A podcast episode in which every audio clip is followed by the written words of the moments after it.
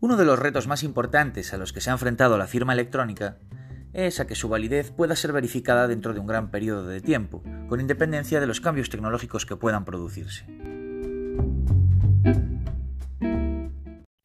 Cuando queremos llevar a cabo la firma digital de un documento, utilizamos un certificado electrónico. Esta es la firma más básica que puede producirse, de manera que cuando firmamos este documento, si quisiéramos validarla, la información que se nos devolvería es si este certificado, en el momento en que estamos validando, está vigente o no. Por tanto, si estuviera vigente, podríamos constatar que efectivamente ese documento fue firmado por el firmante, pero no podríamos validar, por ejemplo, la fecha en la que fue firmado. La validación de la fecha y hora de la firma del documento supone la primera evolución de los formatos de firma, puesto que ahora una autoridad de sellado añadirá un sello de tiempo, de manera que cuando vayamos a validar esta firma ya podremos confirmar tanto la identidad del firmante como la fecha y hora en que el documento fue firmado. Como base para la validación a largo plazo surge el formato Complete.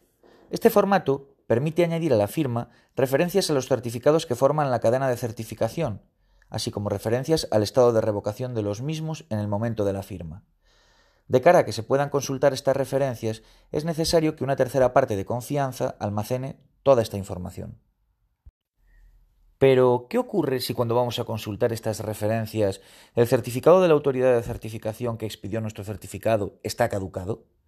Para solventar este problema se crea el formato extendido, que nos permite añadir un sellado de tiempo para poder constatar cuándo se añadieron estas referencias, de manera que se pueda saber que cuando se firmó el documento toda esa información era válida.